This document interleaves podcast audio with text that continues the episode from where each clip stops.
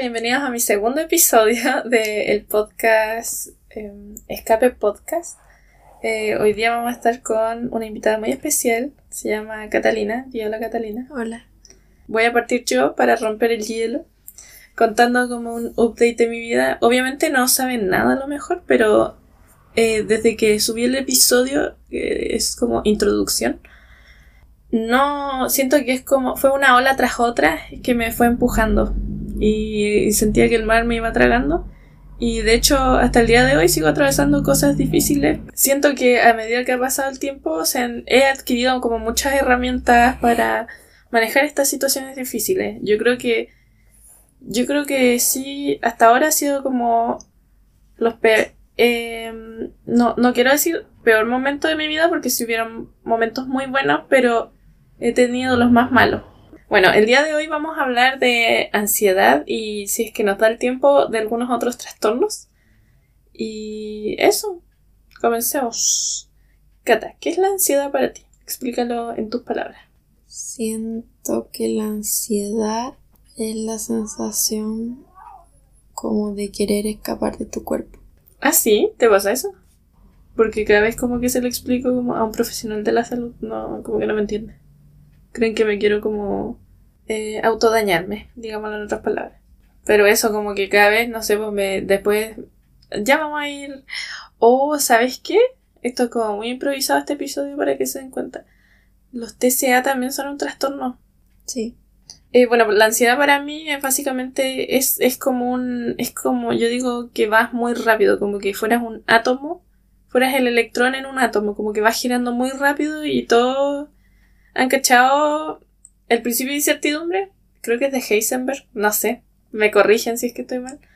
Pero eso, como que no sé dónde estoy y ando muy rápido. Soy un electrón. Yo básicamente lo, describiría como que la ansiedad es como ser un electrón. ¿Cómo, cómo, haces, cómo, ¿Cómo te das cuenta que estás sintiendo ansiedad?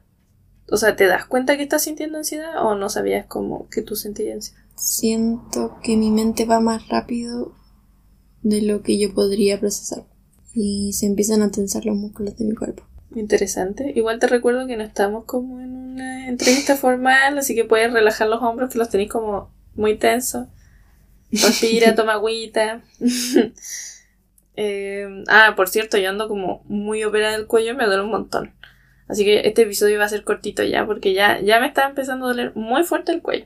A mí lo que me pasa es que no le identifico cuando comienzo a tener como un ataque ansioso. Creo que existen los ataques de ansiedad y yo tengo, generalmente, tengo ataques de ansiedad los domingos. Aún sigo tratando de saber con mi psicóloga por qué los domingos me dan ataques de ansiedad, pero es la realidad. Y eso, de hecho me identifico mucho con, con el título de la canción de The Strokes que dice Why are Sundays so depressing? Siento que justo calza ese título con con mi ansiedad. Pero eso, siento, a mí me dan como atracones por ansiedad. O sea, atracones, sí, atracones. Y después, cuando ya no encuentro nada más que comer, eh, entro como en desesperación y me pongo a llorar. Y después de llorar yo sé que todo mejora, pero nunca he pensado en la situación en, que no mejore. Como qué pasa si después de ese umbral como que puedo aumentar la ansiedad. ¿Tú has pasado como, como has tenido ataques de ansiedad? Yo siento que los ataques de ansiedad se manifiestan de distintas formas. Porque está muy estereotizado que los ataques de ansiedad es una persona llorando, que... Estereotipado. Estereotizado. ¿Qué es? ¿O no? No sé. Pero que es una persona como llorando y que no puede respirar y que... No sé, como que se siente como insegura, pero... con el entorno. Yo creo que los ataques de ansiedad pueden ser internos, que no es necesariamente que tú lo estés mostrando, pero puedes sentir mucha ansiedad por dentro. Ah. Sí, de hecho hay como, bueno, he visto TikToks como que dicen como yo con un ataque de ansiedad y sale como, no sé, mirando un punto fijo. Sí, no todos lloran. Y yo siento que es mejor llorar que el otro tipo de ansiedad. Mm, a mí me pasa que yo me muerdo mucho los labios. De hecho, ahora los tengo como todos rotos y a la cata eso le carga. Hay gente que se muerde las uñas. No todos los que se muerden las uñas tienen ansiedad necesariamente. O los dedos. ¿Yo qué me hago? Y los dedos del pie también. ¿En serio? ¿Hay gente? Broma. ¿Y cómo alcanza su pie y la cabeza? Se comen las uñas de los pies. Cuando se acaban las de las manos. Broma. He visto. ¿Hay, ¿hay conocido gente que se muerde la uña de los pies? No. ¿No? Yo, es que sí hay visto. ¿Cómo sabí? Ya bueno, yo, no, no es que se corten las uñas y luego se las comen. No, no. Ah, es que no sé cómo uno llega con la uña del pie a la boca. Es como igual Tirándose. difícil. Uy, qué loco. Cata, ¿qué cosas te dan ansiedad? Todo. ¿Qué cosas no te dan ansiedad? Ay, qué cosas no me dan ansiedad. Es que si todo te da ansiedad, debe haber algo que no te da ansiedad. Siento que todo conlleva cierto porcentaje de ansiedad. Eh, pero si mi mamá cuando se enoja me da ataque de ansiedad.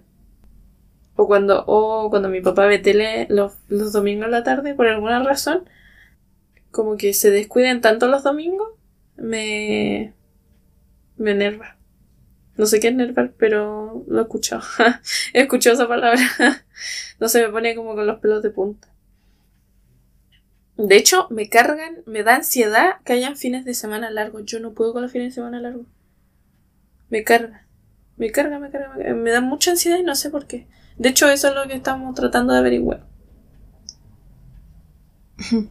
Con la Ángela. No, no me acuerdo si se llama Ángela. Si eres mi psicóloga y estás escuchando esto, sorry, no, no me sé el nombre, creo que Ángela. Seguro lo va a ver. Se escucha, no lo va a ver. Hoy. Cata, ¿tú estás yendo a terapia con psicólogo? Sí. ¿Y qué tal? ¿Te ha ayudado o, o no? No siento que me ha ayudado tanto porque. Porque en Chile. em, o no sé si en otros países, pero. eh, las terapias son muy cortas. En general te dan 30 minutos al día y siento que con 30 minutos uno no alcanzaría a decir la mitad de lo que le pasó. Espérate, ¿tu psicólogo te atiende media hora? Sí. A mí me atiende una hora diez. No, no. ¿What? Y A lo mejor por eso me está surtiendo como efecto. Y cuando digo que estoy bien, dura 15 minutos. ¿En serio? Ay, no te, no, no te profundiza en otras cosas. Mm, No sé, es que igual soy difícil. ¿Sabes qué? Mira, grabando esto me doy cuenta porque no decís ni una palabra. Es que es difícil, porque por ejemplo tú dices, no sé, pues me da ansiedad eh, que pase esto, que pase otro, pero por ejemplo a mí me da ansiedad vivir, como cada palabra que yo digo eh, la estoy sobrepensando en el mismo momento. Chevy. ¿Chevy? Chubi. Entonces empiezan a sudar las manos, se me empiezan a eh, tensar los músculos y todo el rato así. ¿Y cómo lo haces como para ir al mall? Y eso, y eso que a mí me da como ansiedad preguntarle como el precio a una señora random de una tienda y tú como que vas, ¿por qué eso no te da ansiedad? No significa que no me da ansiedad, pero tengo que vivir. Pero a mí eso es algo que me paraliza, porque a ti no te paraliza. Me paraliza a veces. Como cuando pido la carta ¿La carta de qué? de los restaurantes. ¿La carta o la cuenta? Ah, la cuenta, sí. no pido en los restaurantes porque me da ansiedad. Y siento que igual es bacán no tener ansiedad. O sea, conozco a mucha gente que ni siquiera pasa eso por su mente. Como Pero, que Cata- vive muy relajada. Pero siento, la verdad, Pero deja de sobrepensar es que las siento cosas que el problema y listo. es ser Ah. mujer. ¿Ah? El problema es ser mujer, porque las mujeres siento que tienen tanto como responsabilidad y problema como la regla, cosas así. Como Pero- cosas que no. como que no hacen vivir tranquilamente. Es que igual es como como la sociedad, la imagen de mujer de la sociedad, porque escuché en un lugar, no me acuerdo en dónde, que decían que la mujer tenía que vivir como en una caja, ser pequeña, ocupar poco espacio. En cambio, el hombre tiene que comerse el mundo. Y por eso odio a todos los hombres. Ah, no. Eh, no, pero es como que te enseñan a ser chiquitita, a ocupar poco espacio, a no molestar, a no generar problemas. Eh, si te, como que los hombres, siento que de hecho es de algo muy mínimo. A mí me da ansiedad preguntar en clase, ¿cachai? Como es algo muy mínimo. A los hombres, ninguno, a ni uno yo creo que le da ansiedad. Deben ser muy pocos, pero a mí me da una ansiedad tremenda. Tanto que una vez dejé de respirar en la clase porque, larga historia, me dio una reacción alérgica. Dejé de respirar en clase y yo no quería salir, no pararme ni, ni, ni decir nada porque me da vergüenza. Yo creo que ese es otro nivel de ansiedad y eso es porque enseñaron a las mujeres como a, ocupar poco espacio, al típico calladita te ves más bonita. Entonces si nos equivocamos igual como que se exacerba como... Si cometemos una mujer y un hombre comete como el mismo error, siento que le van a dar más importancia al error de la mujer si lo comete la mujer que al, error, al error del hombre. Sí. Además que la mujer tiene muchos como estereotipos. Por ejemplo, a los que lo siguen, porque hay gente que no lo sigue. Como los estereotipos, como que no se deja llevar por eso. Pero, por ejemplo, si tú eres mujer y no sepo, eh, no te depilaste la axila, por ejemplo, y tú levantas los brazos, la gente te va a mirar. Y aunque como que tú quieras, como que no te importe, esas personas van a hacer como que te genere esa ansiedad. Que tú no tenías, como que la sociedad te corrompe. ¿Sabes qué? He pensado mucho en eso porque yo tengo otro trastorno. pero este es hormonal, que hace que me crezca, bueno, ya no tengo casi nada de pelo en comparación a antes. O sea, como que se me cayeron todos por alguna razón. Ah, una razón que no voy a decir, depilación láser. Pero eh, para mí antes era un problema como... Como... Como que tenía que tomarme un par de horas el día anterior para poder hacer cosas al día siguiente si es que quería como no sé, por la piscina o cosas así. O, o que esté como muy. que sea muy tabú. Muy tabú el tema de la menstruación y cosas así. Mm, yo me considero por no tener tabú. Hablo libremente y también eso es algo que afecta a las demás personas. ¿Qué cosa? Hablar tan libremente de las cosas. ¿Como tú hablarlo libremente? Que la única manera en la que se entiendan las cosas es decirla con la verdad con las palabras como son. Pero es que, ¿sabes qué? La Cata va a entrar a la universidad ahora, yo ya llevo, voy a entrar a mi cuarto año. Es difícil. No sé si haya muchos hombres en medicina. Va a estudiar medicina. Ojalá que no. Pero me ha tocado en ingeniería como el típico mansplaining. Uno cree que puede decirle como, oye, como me estás explicando algo que ya sé pero lo vuelven a hacer y lo vuelven a hacer y es como extraño. De hecho, me ha, me ha pasado como con gente que yo consideraba cercana a eso del mansplaining. Entonces, como es, es extraño que es extraño para mí. Entonces, como que no sé. Sí, tuve como una experiencia similar, pero distinta. Ah. A ver, cuenta, cuenta. Que, por ejemplo, yo no había ido al gimnasio hace mucho rato porque no podía por el tema de la, de la paz y todo eso. Y luego cuando yo llegué, me encontré a alguien de mi ex colegio. Ya. Y la persona como que me vio y como que me le apuntó como a su amigo y como que se empezó a reír de mí así como de... Ah, mira, como que yo empecé a venir, empezaron a llegar como todo. Pero yo llevo ya dos años yendo al gimnasio. ¿Y te apuntó? Sí, fue como algo así como que no me dejó mirar hasta que me fui y se reía. Era como, llevo muchísimo más tiempo que tú. O sea, no es como que tú estés estrenando este gimnasio. Como un mechón de gimnasio, así como los que molestan en la U. Y ahora cada vez que lo veo, yo llego antes que él y cuando él llega yo voy saliendo. Esa es satisfacción. ¿No te ha pasado en el colegio? ¿En tu ex colegio? Cuando ibas al colegio. Hay muchos, muchas personas que también como que se burlaban de uno. Pero igual no me quedé callada, pero igual Siento que no abordé esas cosas de la mejor manera. Pero siento que de repente, es que tampoco como que quiero que sea como, hoy odio a los hombres. El que no puede ser así, pero como que igual de cierta manera se aprovechan. Pero lo que agradezco es como que nunca dejé, eh, como que me dejé a mí misma sentirme como pasa a llevar.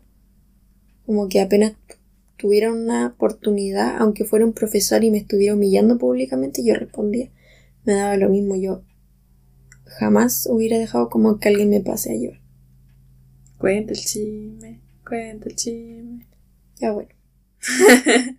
Eh, hay un profesor, hay ciertos profesores, que si algún día escuchan esto, no estaba hablando de usted. Ah, me dijeron que yo postulé a medicina y entré a la carrera. Pero meses antes yo no sabía que eso iba a suceder. Entonces cuando yo decía, no, yo voy a estudiar medicina, me decían, pero tú tuviste que empezar a estudiar desde primero medio. Como tú no vas a poder entrar. Mm, los que quieren estudiar medicina tienen que estudiar todos los días. O, o luego cuando ya no era factible tanto ese comentario me decían, es que la medicina ya no es rentable porque ahora todos lo van a hacer los robots. Dijo, esa eh, como que prefiere ser ingeniera porque esa carrera va a morir. Oye, ¿quién te dijo eso? A ver, dime con los labios. No. ¿Broma? Sí, y yo siento que igual es como súper desubicado porque yo no les dije nada por estudiar pedagogía. Oh, Damon. Pero a los que estudiaron pedagogía sin vocación, por si acaso. O sea, si estudias pedagogía parvularia y tú amas hacer eso y tú lo elegiste, está súper bien. Pero si eres como alguien como frustrado, como que no le alcanzó para lo que quería y como que intentas arruinarle también esas cosas a lo otro, está mal. Porque no es mi culpa que tú no hayas alcanzado el punto. Entonces ahora me estoy enfocando en decirle a todos los profesores que estén en contacto con él para que le llegue la información de que sí se pudo. Oh, buena esa. Como de hecho me pasó, Cata, que tomé 36 créditos. No sé si escuchaste esto. No sé qué son los créditos. Eh, los créditos son como una conversión a cargas horarias de estudio. La carga por como excelencia en la universidad que voy son 30 créditos, que significa que son como 45 horas semanales de trabajo en total. Eh, que un poco más del... o no. No, si es como un horario laboral normal. Es como en tu, tu carga. Y yo tomé 36 créditos, que son 50 horas semanales de dedicación. Que eso es como otro día de trabajo casi. La cosa es que me hubo gente, eh, voy a decir anónima, que me dijo que no lo hiciera, que no tomara esos 36 créditos, que no iba a tener vida social, que no iba a poder, como que no lo hiciera, como, y fue un, muy constante, y yo, ¿sabes qué? De tonta nomás no me di cuenta hasta hace muy poco, como que de estos como, yo siento como mini ataques, como que digan, eh, no, no estudies, porque igual, ¿sabéis qué me da lata? Que me decían, no estudies, voy a decir la gente es hombre, lo que, lo que me dijeron esto, y dijeron como, no, no estudies tanto, como tienes que disfrutar, no estudies, oye, no estudies tanto, como que no te hace bien. No saben lo que me hace bien, como a mí me encanta lo que yo estoy estudiando, me gusta estudiar, me gusta aprender demasiado, y, y más encima es más difícil para una ¿Avanzas más rápido? ¿Cómo? Si tomas más crédito. Sí, puedes avanzar más rápido, pero yo me atrasé el semestre pasado, entonces por eso tomé más crédito. Mm pero me dijeron como que no iba a poder y al final me eximí de todos los ramos menos uno, pero por nada, necesitaba como un 2 para pasar. Y yo al final dije como sí se pudo. Fíjate que sí se pudo. Y me da lata que me digan como gente que diga como no, tú no estás disfrutando la vida. No saben la manera en la que yo disfruto la vida. No me conocen realmente si están diciendo eso. Y me da lata que haya gente como que quiere imponer su estilo de vida por sobre otros. Y eso también a mí me genera mucha ansiedad. Volviendo. no, eso estamos hablando como todas las problemáticas que dijimos que todo nos da ansiedad. A mí me da ansiedad que me dijeran que yo no lo estaba haciendo bien, como que no estudiara, que, que era muy dedicada para mis cosas. Y sabes qué, pucha, si no estás de acuerdo con mi vida, como allá está la puerta, te puedes ir. Como que ese fue mi gran abrir de ojos. Como realmente tener gente o sea, eh, tú no debes cambiar para tener gente en tu vida. Como cambiar como a su... Que la gente se debe adaptar. No, o sea, como tú debes aceptar como la gente, ¿caché? Yo... Que se adapte a tu estilo de vida. No. No, es que no sé cómo decirlo. Que encaje eso. Gente que, que encaje genuinamente. como que no sea forzado. Porque eso, eso a mí me causaba mucho dolor de colon. Me causó como mucho sufrimiento por mucho tiempo. De hecho, creo que puedo decir por primera vez en mi vida que nunca me he sentido tan fabulosamente. No me duele la guata, estoy relajado todo el rato, amo salir, amo juntarme con gente. Es distinto, no, no había cachado esa de ojo. Espero que lo tengas. O sea, sí, por no me la guata. ¿En serio? Pero no creo que sea por eso yo siento que lo lo contrarresté porque empecé a comer, o sea, no empecé a comer bien, pero empecé a comer las cosas que no me dan alergia. Pero no te sientes, o sea, tú sientes como que disfrutas la vida ¿O sientes como una ansiedad diciendo como no, no la estoy disfrutando? Siento que me adapto, pero aún así no me sirve. No, no sé por qué sobrepienso tantas cosas cuando sé que no, no es tan mal, pero aún así como que me autocuestiono. Por ejemplo, los mensajes que mandas los, los piensas mucho. No, o sea, ya no pienso en eso. Pero ahora siento que me he enfocado en y sobrepensar cosas más importantes. Pero aún así yo no entiendo ciertas actitudes mías. Sobrepensaba, por ejemplo, dejar las luces encendidas y lo del Ah, gas. El, los TOC. Sí. Y yo sentía TOC diagnosticado. Sí, no se autodiagnostica. Todo acá está diagnosticado, chiquillo. Porque es súper feo decir, hoy me da TOC, y hoy me da TOC que el lápiz no esté derecho. No, eso no existe. El TOC es un trastorno obsesivo compulsivo. De hecho, yo no sé de dónde nació eso de decir me da TOC esto. De hecho, yo lo encuentro raro porque el TOC es una conducta nomás. Yo siempre he sido, antes de que me diagnosticaran, yo siempre fui súper respetuosa y jamás dije me da toque esto. Yo siempre decía, me da como manía, me da como obsesión. Pero siento que decir que tenías un trastorno es bastante fuerte. Lo mismo con la depresión, no podéis llegar y decir, hoy, hoy esto es muy, ¿Qué? muy funable. Pero decir, hoy sabéis que hoy día estoy depre. Eso, como. No, no es, o sea, ya bueno, si estáis con depresión y todo eso se entiende. Pero llegar y decirlo así, hay niños súper chicos que dicen eso. Es que siento que, no sé, la, la Está co- como mal entendido. TikTok siento que era como. Es- Normalizado Es un arma cosas. de doble filo. Puede ser buena para como obtener información y aprender cosas, pero también como que mal usa ciertos términos. Por ejemplo, yo antes decía como mi manía es como que siempre debo dormir con la puerta cerrada del closet. Pero yo antes ocupaba la palabra manía y por alguna razón siento que en mi cerebro es normal decir me da toque eh, como la puerta abierta, que es distinto. Porque me da la manía de que debo cerrar la puerta. Igual siento que si uno tiene un trastorno no podría decir me da toque esto. Es Porque que es el raro. TOC es un trastorno. No puedes decir tengo muchos TOCs porque no tienes muchos trastornos, sino que todo está dentro del mismo como espectro. Es que eso, eso yo lo encuentro raro cuando la gente dice, ay no, que he escuchado como, ay no, me da toque esto. Gente, si dicen me da toque, da igual, no nos vamos a enojar porque no, no lo estamos escuchando, pero traten de cambiar el vocabulario. yo también estoy tratando porque igual me siento que me acostumbré a cierta forma de hablar. Yo jamás, nunca supe que era TOC y luego cuando ya busqué en internet que era TOC me di cuenta que encajaba como perfectamente en lo que yo sentía y ojalá algún día decir hoy me da TOC que el lápiz esté chueco porque al sentir algo como como lo- bueno la gente que no está diagnosticada como algo tan banal como de ah no es que me molesta que esté chueco cuando es algo muchísimo más profundo sino que es como un pensamiento que se te presenta en el cerebro obsesivamente y ese pensamiento obsesivo te hace generar acciones compulsivas. También podríamos hablar de los TCA. Yo siento que hay una cultura de autodiagnosticarse mucho las cosas. Eso me molesta un poco porque invisibiliza a la gente que realmente tiene estos problemas y le impiden como vivir. Siento que, bueno, es que hay mucha gente que no tiene los recursos para ir al psicólogo, al doctor, pero por último no ocupan esas palabras. Siento que hay gente que no tiene esto, que dice como, ay, tengo ansiedad. Igual la ansiedad es un... No, no la minimices porque a mí No, me, me está- paraliza mucho. Está el trastorno de ansiedad generalizado, es como Ah, otro tipo de ansiedad, pero el sentimiento de ansiedad sí existe. Sí, pero si tengo ansiedad. En vez de decir ansiedad. estoy ansioso. Estoy ansioso, siento ansiedad. Tengo ansiedad, es distinto. Yo tengo, yo estoy diagnosticada con trastorno de ansiedad generalizado, por si no saben. Y en un principio me eh, diagnosticaron con distimia, pero no estoy segura de si lo tengo.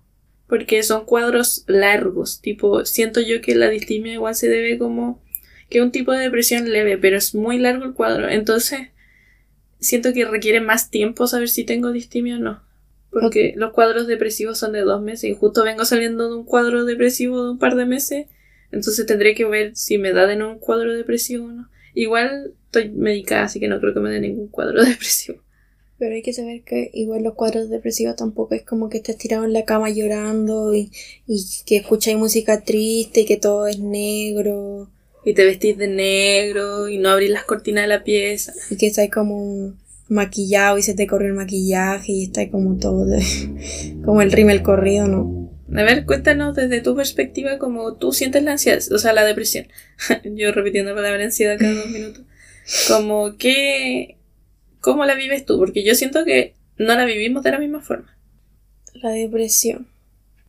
Siento que yo soy una persona que no llora mucho en la casa.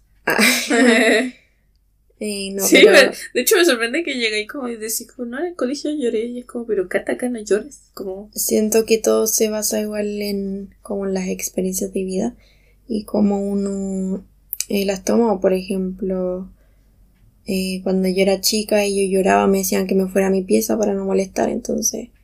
Entonces como que tomé ciertos aspectos de eso, de que como que está mal visto llorar acá. Aparte que cada vez que te ven llorando te dicen ya, pero no llores, como que instantáneamente vas a dejar de llorar y vas a decir, ay, sabéis que estoy súper bien. Que eso que no, o no pasa nada, eso está súper mal. Cuando alguien está llorando y le dice, no, pero si no pasa nada, está mal, porque sí pasa algo. No puedes decir que no pasa nada porque estarías minimizando lo que siente la persona. Eso también te altera a la larga. Bueno, no lloro mucho, pero yo siento que si yo pudiera llorar sería mucho mejor que si no llorar. Porque al final es como... y se te manifiesta de otras maneras. taquicardia, sudoración. Eh, cuesta levantarse de la cama, pero es que depende igual los meses que uno esté. Eh, como cómo se sienta en el mes, porque eh, originalmente tampoco la depresión es como hoy sabéis que no tengo ganas de levantarme los 365 días del año, los 366. como este Eso no es como que no te vas a querer levantar nunca porque igual uno se emociona por ciertas cosas, solo que eh, las cosas malas se enfatizan. A mí lo que me pasaba era que actividades que antes me gustaban ya no me gustaban. Ah, sí, eso también.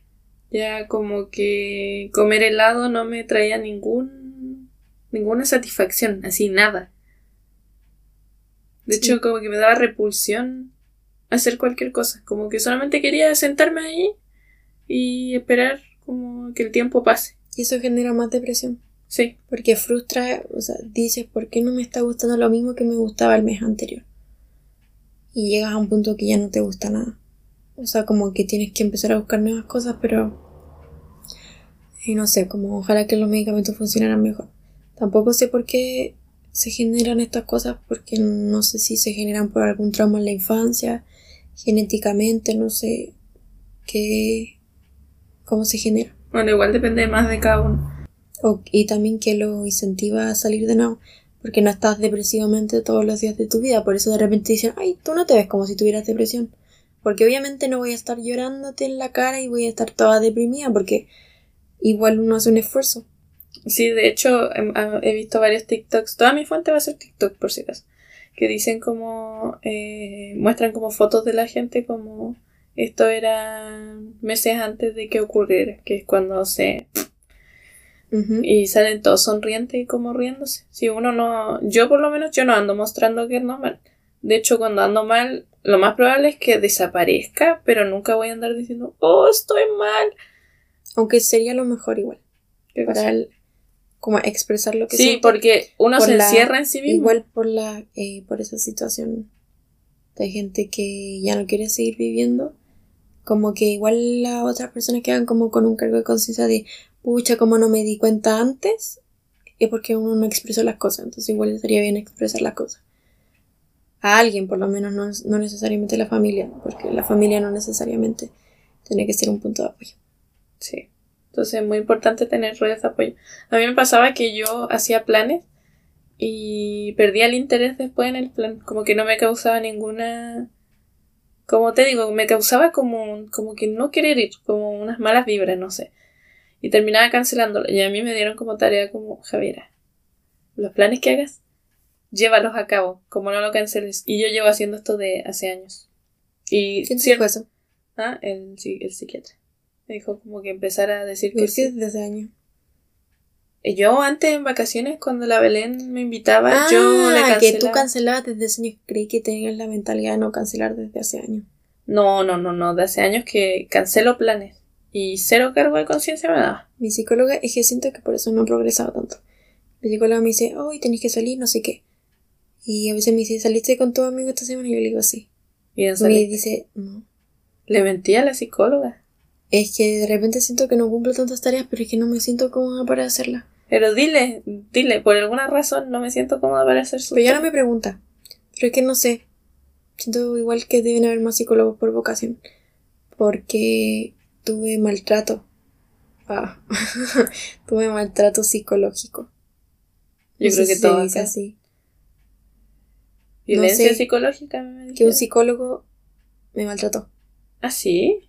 Pero no sé si se dice así. Bueno, al principio, para explicar esto, que el- mi psicóloga anterior.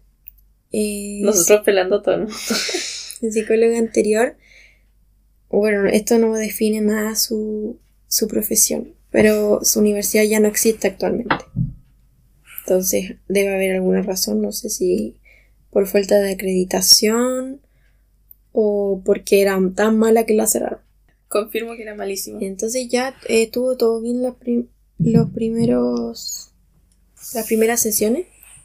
Y luego se empezó a enojar porque yo llegaba como cinco minutos tarde a la sesión. ¿Era online? No, era Ah. presencial. Pero yo la tenía que esperar en la sala de espera una hora y media.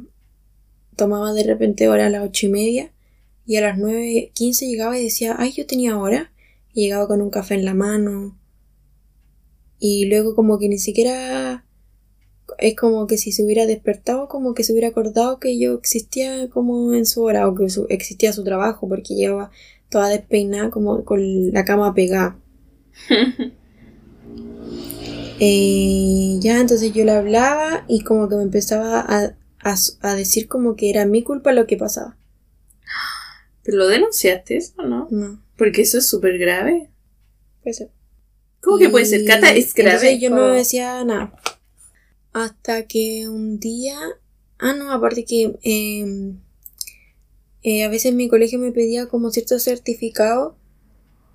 Era la que no te daba los certificados. Ajá. ah, Todavía no llegó a eso. El colegio me pedía cierto certificado que me tenía que dar la psicóloga porque cuando uno tiene ciertos trastornos tiene que tener igual ciertos como cuidado en su entorno. Entonces, eh, yo se los pedí a la doctora, pero yo se lo decía como súper bien, o sea, yo jamás eh, como que le hablo mal a una persona. Y me decía, no, no te los voy a dar. Y como yo no sabía qué hacer porque era menor de edad y a veces tenía que entrar solo a la consulta y todas esas cosas como que no tenía mucho que hacer. Como que le daba la rabia. La rabia. Y un día me acuerdo que yo le dije así como, ¿sabes? Como que ya, como que llega como ese momento en que como que ya la psicóloga tiene como toda tu confianza. Entonces le, me sinceré y yo me acuerdo que yo lloraba. No, no, no, me olvidé de una parte muy importante. Llegué 15 minutos tarde y yo necesitaba esa consulta. Y llegué tarde porque... mm, No me acuerdo por qué, pero era por algo como muy importante. Y tuve que ir como en micro. Y mi mamá ni siquiera me pudo acompañar, no me acuerdo qué pasó. Entonces llegué y yo le supliqué a la recepcionista que por favor como que le hablara a la doctora porque me diera como sobrecupo o algo así cuando eh, porque igual me enojaba que ella llegaba como una hora y media tarde en las mañanas cuando yo tomaba como su primera hora y yo tuviera que igualmente quedarme esperando la hora porque yo dependo de eso y como que a los pacientes como que no se les perdone nada. Como que no tiene sentido. Entonces yo me acuerdo, eh, le dije eso y luego yo llegué a la consulta y le dije, eh, ¿sabe qué? Perdone por demorarme, pasó esto. Siento que era algo muy grave, como que de verdad uno tenía que empatizar. Y dijo, no, es que tú no debes llegar tarde. Dijo, está mal y tenéis que como que conseguirte. Y aparte yo había ido contigo y me dijo, ¿y no puede venir tu hermana? Dijo, tiene que venir tu mamá. Como que nada que ver. Y yo me acuerdo que me le comencé a llorar, le comencé a pedir perdón y me decía no. O sea, era como una relación tóxica. Y luego le comencé, eh, dijo como ya, pero cálmate. Entonces le comencé a contar como otras cosas y yo seguía llorando porque igual era, por, por algo necesitaba la consulta. Y yo estaba como súper triste, le contaba y me decía ya, eh, ya. Y luego me comenzaba como a hablar de su experiencia. ¿What? Y todo, me acuerdo de esa psicóloga, era todo, ya y por qué. Ya y por qué. Como que nunca profundizaba en otra cosa. Todo el rato era, ya y por qué. La odiaba. Y yo me acuerdo que lloraba tanto y era época de pandemia, entonces eh, le pregunté si yo me podía sonar y me dijo que no. Y entonces me comí los mocos por toda la consulta y fue como casi como una tortura. Y luego yo seguía llorando, yo le seguía contando y me dijo, ya se acabó la hora. Y como que yo quedé así como de, no, pero le dije que no me siento muy bien, no sé qué, dijo, pues ya se acabó. Dijo, tengo que atender a otras personas. Llega retarde la vieja. Entonces, ah, perdón, la señora. Entonces eso. Eso fue. Luego tuve otra que era una psiquiatra que se dejaba influenciar por las palabras de mi papá, entonces al final lo que ella creía era cambiado por lo que mi papá decía después. Como si mi papá quería que yo hiciera como tal cosa y mi psicólogo, mi psiquiatra, cuando estábamos solos me había dicho, no, yo creo que tenéis que hacer esto, y mi papá le decía, no, pero es que yo creo que esto, y ella decía, no, sí, tiene razón tu papá. Como que todo lo que habíamos hablado antes como que se había anulado. Y ahí fue cuando le, no le comencé a contar cosas a los psiquiatras. Y tampoco dejé que me entrar a las consultas conmigo. Ah, brutal. Yo tenía una experiencia totalmente distinta a la tuya. Eh, me suena como voz así. Eh, no, yo con la psicóloga que estoy ahora estoy feliz, voy semanalmente. Dijo, oye, pero te ves muy bien, como si queríamos cada más tiempo. Y yo, la verdad, amo ir a la psicóloga, pero ahora me tomé como un receso por mi operación. Y el psiquiatra, bueno, no es como el mejor psiquiatra, pero igual como, o sea, no es mejor, o sea, es que tengo algo contra el hombre porque mi psicóloga es mujer y el psiquiatra es hombre y como que nunca puedo, eh, nunca puedo ir como a los doctores hombres, como que me causa rechazo, pero no sé por qué. No sé, pero a mí me ha tocado negligencia más de otros doctores que de psiquiatra y psicólogo. Hay un psicólogo que me dijo a la cuarta sesión, tú estás bien, ya debemos terminar. Y me dejó ahí. Eso pasó, yo creo que tú tienes una buena atención porque tu, tu época de terapia comenzó como rápido en un lugar que se especializaba en eso. En cambio, yo tuve mucho tiempo en psicólogos y psiquiatras que se especializaban como en todo, no como en terapia es como en donde te analizan o las cognitivas conductuales, que son terapias que se, que se diferencian entre en los tratamientos. Yo creo que por eso tampoco he progresado porque a mí cuando me dijeron, me dijeron tú necesitas una psicóloga cognitiva conductual. Pero mi, pero mi psicóloga es analista. Analista. Analiza. Entonces por eso, entonces como que hablamos, hablamos, pero lo que me tenía que hacer como la psicóloga, que debería ser para mí, es darme actividades como... Eh, una psicóloga me dijo que tenía que anotar cada vez que yo sintiera ansiedad. A mí me dio la psicóloga la tarea como eso. Pero tenía que anotar la hora, cómo me sentí, no sé qué, pero... A mí me dio una hoja se me acabaría el papel. A mí me dio una hoja de registro como que tengo que rellenar. Y al final los tuve que inventar. Porque cuando tengo ansiedad no es como, ay, ¿sabéis que voy a ponerme a escribir? Eh, sí, a mí me pasa eso, como que dicen, no, pero cuando como hiciste este ejercicio cuando te dio ansiedad y es como de todas las veces que me da ansiedad he podido hacerlo una vez. O por último que fuera como mi registro con mis cosas, pero que decía malestares físicos, malestares, espérate, eso que eh, te decía como malestar físico, malestar emocional, ¿cómo lo solucionaste? ¿Cuándo se fue? ¿A qué hora sucedió? ¿Qué hiciste? ¿Con quién estabas? ¿Dónde estabas? Y era no, chao. Siento que para que esas hojas de registro como que funcionen, tenéis que estar como un año registrando eso. y ponerlo en un Excel, poner un gráfico y ver cuál es la cosa que es como el constante, porque se supone que hacen eso para que se vea como el constante que te está generando ansiedad. Pero siento que es muy difícil como... No, y otra cosa que no siento que no avanza mi terapia es que yo nunca termino de confiar al 100% con alguien. ¿Por qué? Siento que todos en algún momento de su vida me van a traicionar. Eso también puede ser un problema. Eso como que debería decirse. como que no. Y de hecho le dije a mi psicólogo, no me acuerdo si a esta, pero la anterior, porque pasó como por cuatro psicólogos. Le dije como yo sufrí como un, maltrato. Ay, ya sé, no era maltrato de maltrato que suena feo, es un maltrato. Es que la palabra maltrato es un maltrato. Yo no había cachado que cuando me imagino maltrato es como que me hubiera pagado- pegado. No, es Vale. maltrato físico. Entonces recibo un maltrato psicológico. Entonces como que igual me deja media traumada de que no... Y aparte tampoco... Tampoco le, le termino de dar importancia a la gente. Tampoco... Como le... Tampoco doy como por... No le doy el 100% de importancia y tampoco le doy como el 100% de mi cariño. Oh, eres una persona que se muestra fría. Es que siento que Pero todo- tú quieres a la gente y solamente como que Yo solo- haces que no la quieres. Yo... De hay dos maneras. Yo puedo crear a la gente y hago como que no la quiero. Para que en el momento que se vayan no me duela. ¿Ya? O hay otra gente que en fin no la, no la termino como de apreciar al 100% para tampoco sufrir cuando se vaya.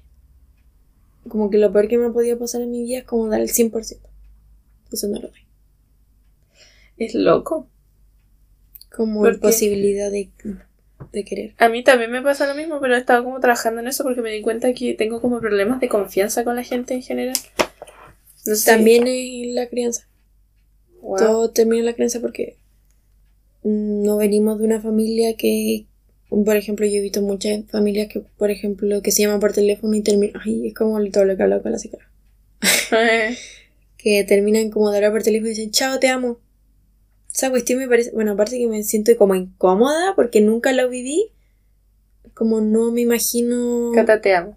Ay, no, no puedo recibir ese tipo de amor. Y tampoco el te amo siento que es una palabra súper fuerte, que la puedo sentir pero no la voy a decir. Ya, pero los amigos siento que es un montón. La No. gente que le dice te amo a los amigos siento que de verdad... Es que igual depende de cómo... Es que yo amo la- a mis amigos, solamente que no sé si le pasa lo que a ti, que es como se sentirían como, a lo mejor van a decir como, "Ah, Que depende mucho de la manera en lo que uno ve amar. Porque yo veo amar, eh, bueno, ¿cómo sé cuando amo a alguien? Es cuando yo daría la vida por esa persona. O si no, no la amo. wow, ¿tú darías la vida por mí? Sí. Yo sí daría Pero la vida poquito. por ti. Poquito. Como te daría un riñón. No, o sea, es sí, que darías- depende. no, dar la vida es, Sí. estás dispuesta a morir. Es que no te he visto en la situación como que estés como muriendo, ¿cachai? Ya, pero ¿qué pasa si yo me hubiera muerto en la operación? Como, O sea, si lo pensé y dije, oh, qué triste. Ah. yo a veces me despierto en la noche, como de sueños que tú mueres o la mamá muere, y despierto atacada llorando, como mal. no sé. Es que igual le empatizo mucho, por ejemplo. Ya, pero espérate, si quieres, yo te soy sincera. Yo no podría vivir sin ti. Y yo no sé cómo voy a vivir ahora. De hecho, me, me da mucha pena pensar que te vayas. Yo no sé cómo voy a seguir, de verdad. Eso. Que por ejemplo, no sé, pues cuando familiares han estado como. y no sé, pues si algún familiar está enfermo, como que de verdad yo rezo mucho. Ah, para no dar la vida, pero ya, mentira. Que no. Eh, no, y tampoco soy. No, ya no, eso no lo voy a decir. Ya, entonces cuando alguien de mi amigo te dice así como, oh, y eh, dice mucho la palabra como amor, ahí yo siempre, siempre he tenido la conversación, la misma conversación. Yo digo, ¿qué significa para ti amar? A una pregunta súper casual. Y ahí yo les digo lo que para mí significa amar, y como que quedan como con. quedan para adentro. Pero como, ¿por qué? ¿Cuál es su definición que quedan para adentro con la tuya? Es que para ellos amar y querer es lo mismo. Porque, por ejemplo, en el inglés no hay una distinción. No, si sea, en el inglés tú dices escuchado love, you, y este quiero. Y el I love you es te amo. Pero todos se dicen todo. ¿O no? depende como del contexto, que es como después de la llamada decir como love you. Yo en general digo te estimo. A ti también te he dicho eso? Atentamente. Porque de nuevo siento que querer es una parte muy vulnerable. De uno. Que al querer uno se muestra de una manera muy vulnerable. ¿Mm? Que al querer uno se muestra de una manera muy vulnerable. Es que le teníamos miedo a, a nosotras. Yo creo que crecimos en un entorno que se nos dijo que no podíamos estar vulnerables nunca. Por eso estamos como en alerta siempre y no podemos confiar en nadie. Y como hace, Y siento que eso nos lleva a autosabotearnos. o sea, obviamente. Y hace como cuatro años nos empezamos a dar como abrazos. Entre hermanos. A mí me encantan los abrazos. Si alguien está escuchando esto, Mentirosa. a mí sí. Yo te abrazo Yo abrazo todo. Cuando puedo abrazar a mi amigo, la vela no me gusta que a tu amigo, pero claro, yo te abrazo y me decís córrete. Y cuando tú querís nomás. No, porque sus abrazos son engañosos. Cuando Fran llega y me abraza. No, pero yo nunca.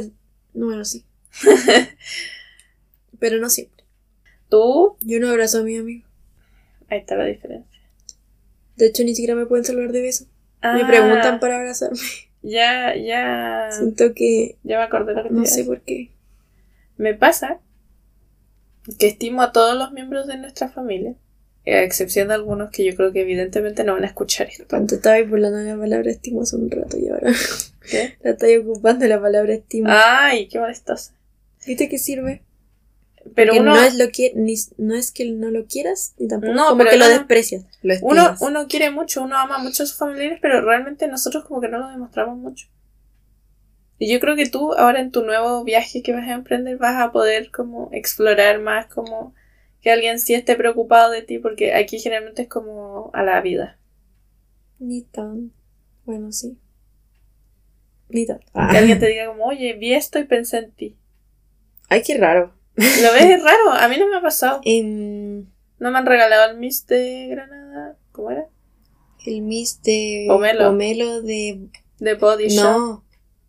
De una marca. De Body Shop. Quería el de Pomelo El de la marca. Ah. No, eso córtalo. El canje. No lo voy a poner. Em, Si alguien sabe cómo Sí. me pueden patrocinar el podcast, me dicen. si me quieren dar un regalo de despedida, si alguien escucha, alguien que me conozca. Yo el no. Miss de Pomelo de Body Shop. Gracias. Ya te di mucho regalo de Navidad. Pero no de despedir. Ay, tu Ya, regalo buena. de despedida es otro. Uy, ¿sabes que me, eres la Pero mayor no, deuda? No me jamás me vaya a ver. Pero no me vaya a dar regalo cumpleaños. ¿Quién dice? Ya bueno. Todo es muy importante analizarlo. Porque hay cosas que uno olvida de cuando era chico. Creo que se te bloquean los recuerdos. A mí me pasa que me dicen Sí. como, ay, te acordáis de puras cosas malas. ¿Pero por qué? En- Igual uno tiene los recuerdos felices, pero. Pero cuando decís cosas ¿sabéis malas qué? les interesa.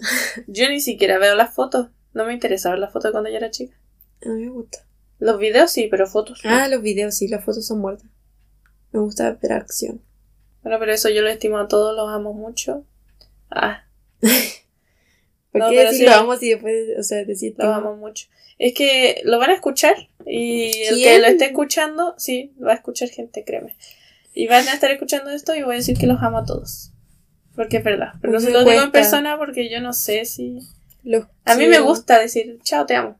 Pero generalmente eso está como relacionado como un amor de pareja. Ni tanto. Y todas las familias A tu que pareja le conozco decíamos. que, que lo amo. No me digáis, le he dicho. ¿O no? Cata, dile. Sí, sí le digo. Pero demoré dos meses. Ah, es natural. Porque no me iba. Porque mi significado lo tenía que sentir. Para mí, quiero llamar. Porque como esa cuestión de empezar, o sea, que no lo conocí así normal, empecé por el diario y el segundo día decir te amo. Esa cuestión me parece como otro nivel. Forzado. No, y decir te amo cuando uno lo sienta, tampoco es que victimizar. Hay gente que lo ocupa por todo. Y es como. Está como gastando la palabra, por así decirlo. La desvirtúa. Eso. Uy, Catalina, ¿qué onda? Tú no- yo estoy teniendo un podcast y sé como dos palabras en español. Y tú. ¿Qué eso pasa? estimo, desvirtuar. Que también está bien decir las cosas a veces nomás porque después va a ser como algo que la persona va a decir, ah, ya. ¿Sabéis qué me pasaba mucho en mi relación anterior? Me eran muchos mensajes. Era como, oh, te amo mucho, no sé qué. Y está bien, como que igual uno se siente bien cuando te dicen te amo mucho, mucho ánimo, no sé qué. Pero a veces era demasiado. Y eso, ya yo ya no me sentía bien, me comenzaba a dar un ataque ansioso. Porque después si no respondía a los mensajes se podía malinterpretar. O si los respondía muy rápido y no ponía emojis se podía malinterpretar. Entonces como que... Eso. Eh, hay un libro muy bueno, ¿Cuál? que no sé si es bueno, pero lo quiero tener. ¿Y? Se llama Amar o Depender. Uy, ¿y de quién es? ¿Es de algún Es chileno? de un psicólogo español, creo. Pero siento que me serviría mucho. Ya te voy a regalar eso como... Mm, No sé. Ah, Ah, quería otra cosa. No, pero ese va a ser mi regalo extra. no, pero podríamos comprarlo en la página original. Online. Re arreglado. Me llegó a doler la cicatriz. el libro es de Walter Rizzo, pero lo que me da cosa es que es de 1999. Oh, igual es viejo. Yo, yo siento que es bueno, eh, no lo he leído. Esta depresión no es tu culpa. No, yo siento que está bueno el tema. Ah, Ah, podríamos hacer como creer, hacer un episodio para ver si, si es como... no sea, sé si eso. No, digo que no sé, no tengo garantía de que el libro sea bueno, pero el tema promete. sí, pero no sé. No sé qué otra cosa se podría. A ver. Mira, léete las, las muestras de esta depresión no es tu culpa y le vaya a encontrar todo el sentido. Yo, yo en mi peor momento le encontré todo el sentido de las primeras 10 hojas. Me lo leí como en 5 minutos. Y si alguien me lo quiere regalar, por favor, hágalo. Aunque sea digital, me da igual. Yo lo acepto. Porque siento que me va a encantar. Y ahora estoy leyendo un libro que me encanta, de hecho. O sea, estoy muy metida. De hecho, lo, lo más probable es que después de grabar esto me vaya a ir a leerlo. Pero soy como una anciana y a lo mejor hago podcast con video, ustedes me dicen si quieren, de cómo yo grabo con la Cata. Tenemos como todo un estudio de grabación ahora. Bueno, para ir cerrando el podcast, Cata, ¿tienes algo que agregar? Yo creo que no hablamos. Esto va a ser como una girl talk nomás, no va a tener tema. Girl talk. Girl talk. No, pero sí hablamos como de los trastornos de ansiedad y como las causas de la ansiedad.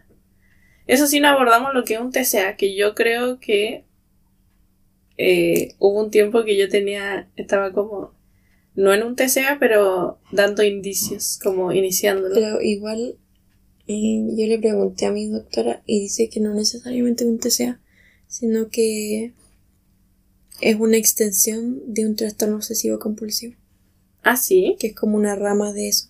A mí me pasa que me obsesioné y empecé a contar todas las calorías al Que por eso, pero no sé cuál es la diferencia. Por ejemplo, cuando viajamos donde la Chichi, que es nuestra abuela. Hola Chichi. Ah. Eh, yo contaba como las calorías de la palta, los gnocchi, el pan, todo. Pero las calorías, ¿cachai? Ni siquiera veía si eran como calorías buenas. Yo hacía eso, pero con las grasas. Ah, con las grasas. Porque las calorías no me importaban. Me importaba que yo tenía que comer como 15 gramos de grasa al día. Súper poco. Déficit. Pero el déficit, Ah, el déficit de grasa, según yo, es como 30 gramos. no sé, hay aplicaciones truchas, no se las instale nada. no, se, no se instalan aplicaciones para contar calorías. Yo lo que hago ahora. Pero es que igual no, sé, no entiendo cuál es la diferencia. ¿De qué? De un TCA y, un, y una extensión como de TOC, porque igual es obsesivo. E igual A lo mejor es como. tienes ideas compulsivas. O no, tienes acciones compulsivas. No sé cuál sería la diferencia. Entonces yo tuve TOC. No sé. O tengo TOC, porque yo O sigo, yo sigo viendo las, las tablas nutricionales, pero es más como por temas de nutrición. Como veo que no tenga, por ejemplo, veo que los ingredientes no sean tan truchos, porque a veces te ponen como, entonces como, ay, maní natural, y resulta que era como maní armado de almendra, no sé. Estoy inventando.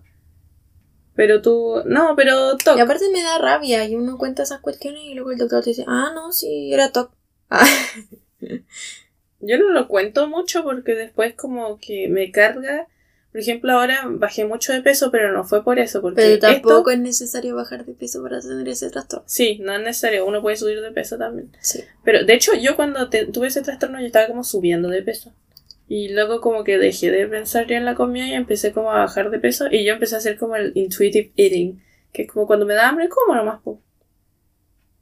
Hay distintos tipos de, de trastorno. Hay un tipo de trastorno que uno cuenta las calorías, hay otro tipo de trastorno como que tú dices, ya si mañana empiezo, voy a comer todo lo que quiera hoy.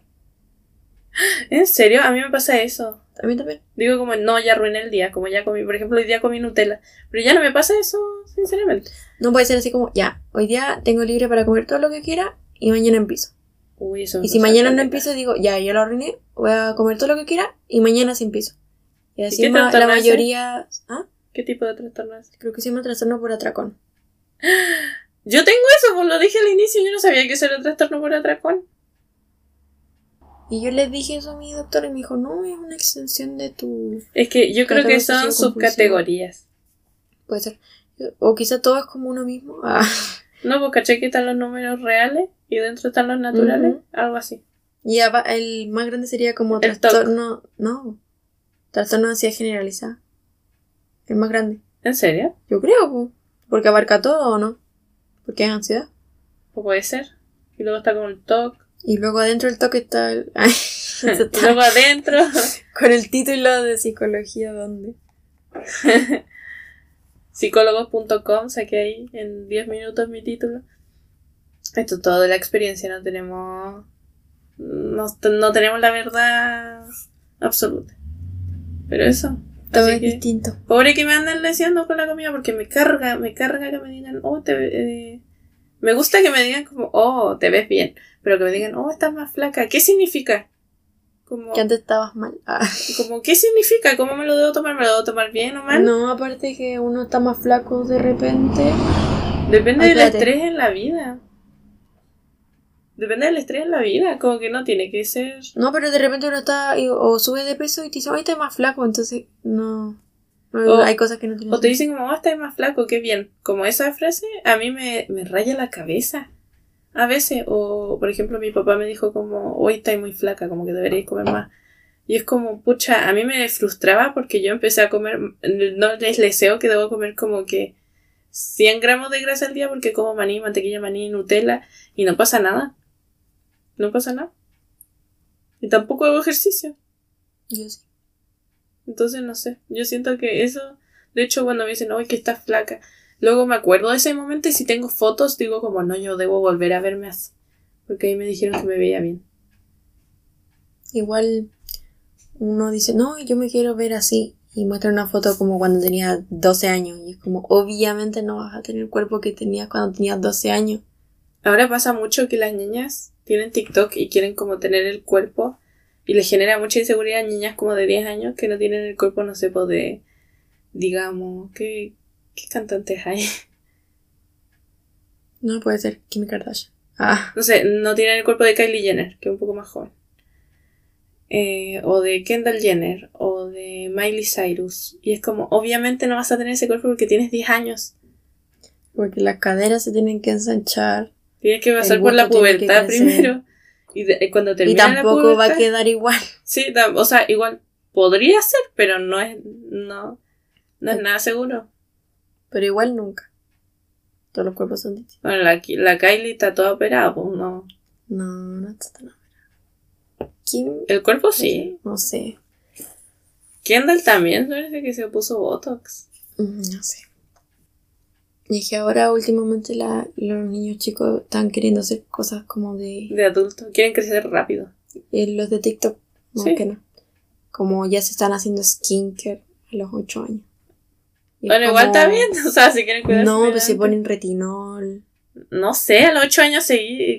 Yo creo que como a los 18, 20, como que está bien un skincare. Porque ahí ya comienzas a envejecer, creo que a los O 25. sea, es como a los 8 años tenéis que ocupar, no sé, crema humectante, lo que jabón. Yo uso jabón de cara. Pero que el serum de este, el serum que tal, el exfoliante. Es como innecesario. Pero tiene la piel, bueno, igual hay gente que sufre acné chico y si es dermatológicamente eh, recomendado está bien. Pero si tenéis la piel bien, disfruta que tenéis la piel bien antes que se ponga mala. Ah. Sí, porque skincare no es como, ay, skincare me gusta. Es más como, lo hago para que no se me ponga horrible la cara. Y aún así ahora tengo lleno de granos debajo del labio. Y yo no sé por qué. O los niños que se ponen crema antiarrugas. Ay, ¿en serio? ¿Sabéis que yo vi una publicidad? Creo que fue en una tienda de depilación de Concepción, creo. Que decía como, regálaselo a tu hija, como de 10 años. Depilación láser. Eso lo encuentro brutal. De hecho, encuentro brutal que, que, porque he visto gente que me ve pelos en la pierna así como están ahora y ni siquiera están tan visibles, ¿cachai? La Cata lo puede ver. Y me queda viendo la pierna, se queda mirando mi pierna. Y es como, loco, como, tengo pelo, acéptalo. Yo diría eso. ¿Ah? Que se me queden mirando. Yo lo... Que aparte de repente son los mismos hombres que son más peludos que nada. Sí. Si yo quiero tener pelo, voy a tener pelo. Yo me voy a casar con alguien. Ah, no me voy a casar, pero si alguien quiere ser mi pareja, me va a tener que aceptar tal como soy. Yo no voy a andar siguiendo órdenes. A menos que sea por la misma A comunidad. menos de que sea Enzo Bogrinich Yo creo que green como- o sea, le dicen Bo- Bogrinsick y dije, ¿qué, qué dije? Un Greenwich. Es que los terminados IC se dicen ich generalmente, pues como Boric. Bueno, Bo- Bogrinsick.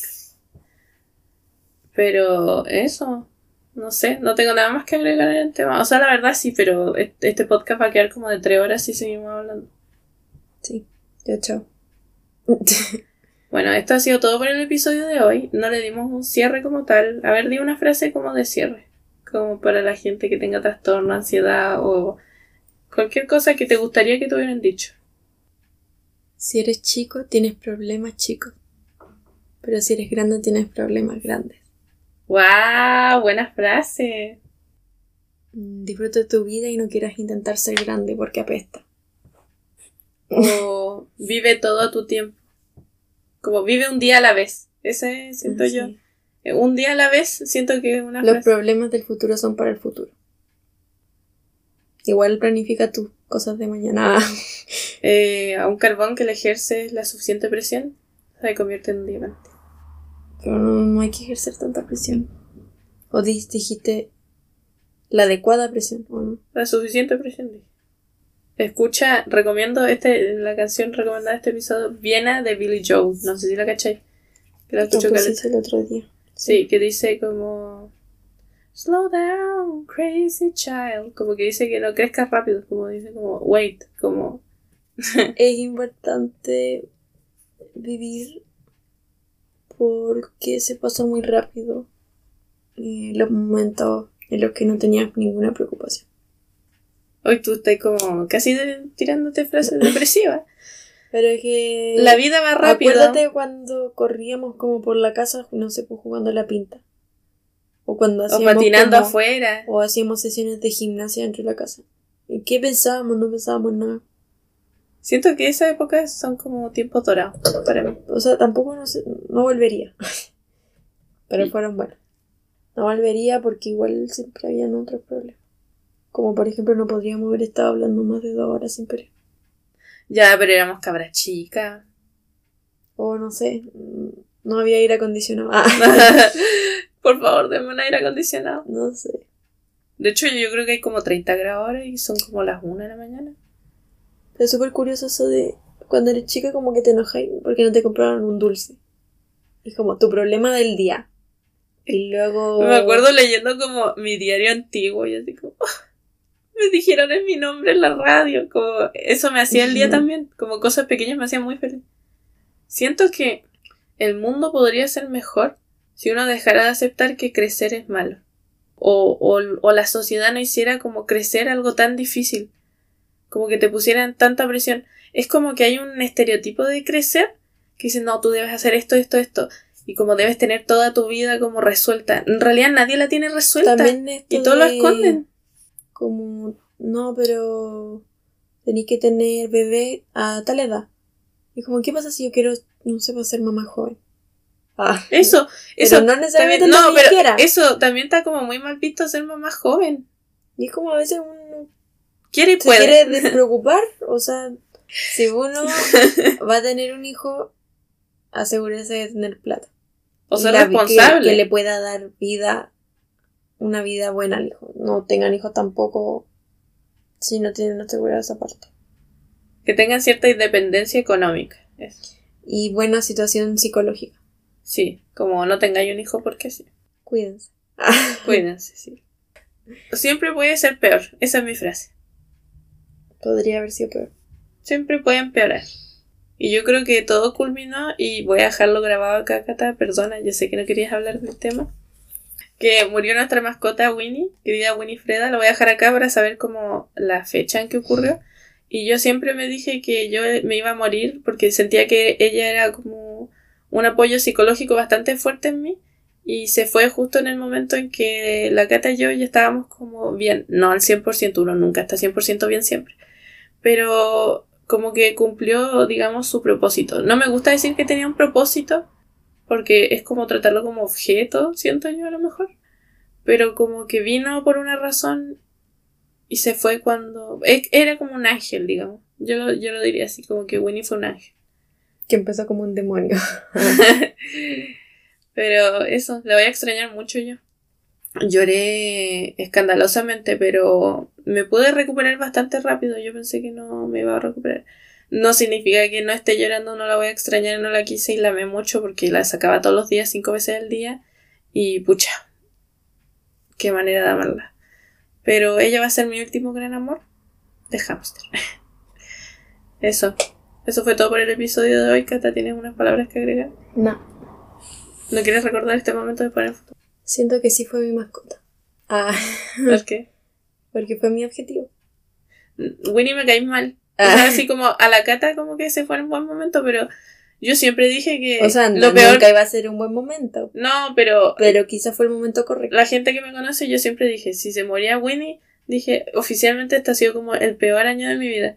Y efectivamente lo fue. Pero no fue este tu peor año.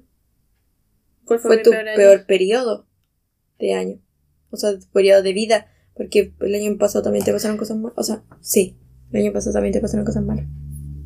Sí, fue un mal periodo de vida. Porque no quiero desmerecer todas las cosas buenas que me, han pasado porque igual han sido hartas. Pero ha sido una catarsis, totalmente.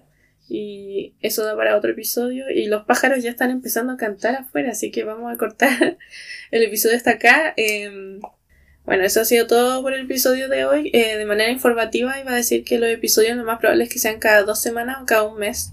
Ya sé que cada un mes es mucho, pero pucha, yo manejo muchas redes sociales. eh, no sé si saben que tengo un canal de YouTube y si lo encuentran bacán y si no, no. Pero eso, como que no puedo hacer tantas cosas y después van a comenzar eh, las clases y espero que esto se sostenga en el tiempo y que reciba apoyo. Y lo más probable es que como voy a tener pieza, voy a tener esto fijo y solamente va a ser sentarme y grabar. Ojalá. Eso, ha sido todo por el episodio de hoy. Nos vemos. Chao, bye.